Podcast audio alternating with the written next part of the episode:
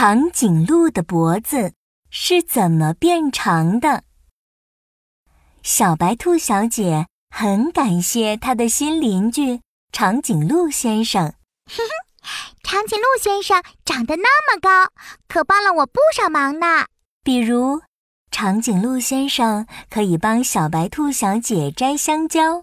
长颈鹿先生，我晚上要吃最最最美味的香蕉大餐。可是我太矮了，你能帮我摘一下树上的香蕉吗？别担心，我这就摘给你吃。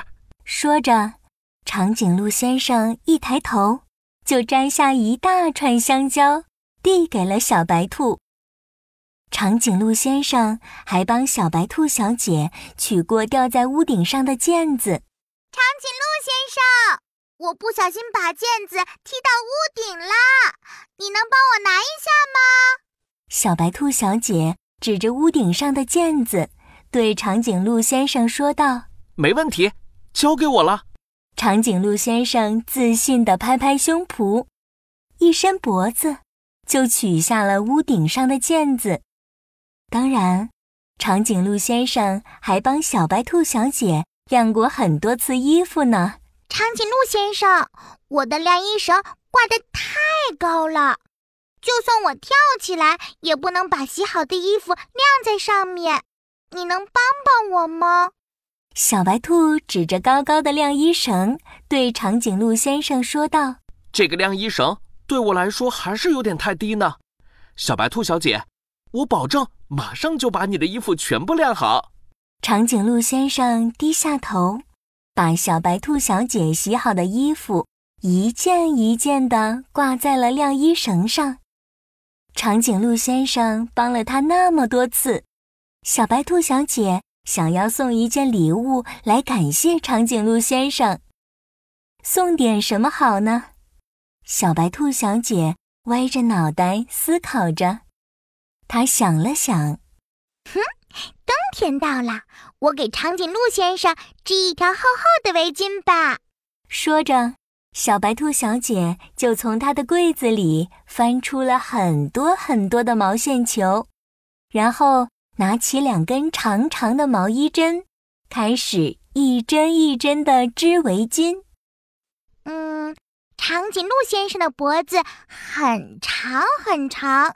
得织一条很长很长的围巾才行呢。小白兔小姐用了好多好多毛线，织啊织，围巾终于织好了。咚咚咚！长颈鹿先生，小白兔小姐敲了敲长颈鹿先生家的门。哼，冬天到了，我给你织了一条围巾哦。谢谢你帮了我这么多忙。他开心地把围巾递给长颈鹿先生。哦，谢谢你，小白兔小姐！哈哈哈哈哈哈！长颈鹿先生把围巾围在脖子上。啊，哎呀，这这个围巾还是太短了，真是不好意思。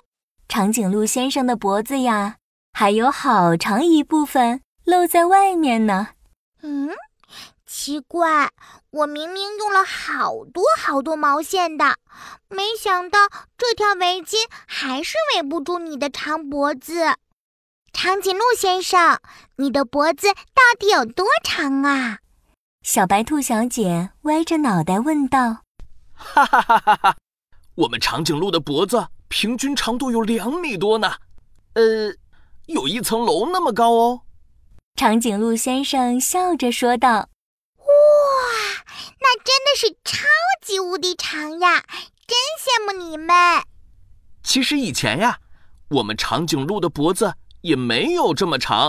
哦，那是怎么回事呀？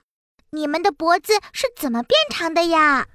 这个呀，要从很久以前我的祖先说起了。长颈鹿先生微笑着说：“很久以前，我们祖先生活的地方。”土壤总是干巴巴的，没有什么青草，只能吃树上的叶子。你想，大树多高呀？我的祖先们只有拼命拼命的伸长脖子才能吃到呢。时间长了，脖子就变得这么长了。后来，这个优良的基因就保留下来，我们长颈鹿都变成了长脖子的长颈鹿了。小白兔小姐听完，笑着说：“哼哼，看来我以后也要多伸伸脖子了，说不定我的脖子也能长长呢。不过现在，我还是去多买几个毛线球回来吧。”哼哼，小朋友，故事讲完了，接下来宝宝巴士还要再考你一个新问题哦。你知道长颈鹿还有什么地方也是长的呢？有多长呢？在评论区给我们留言吧。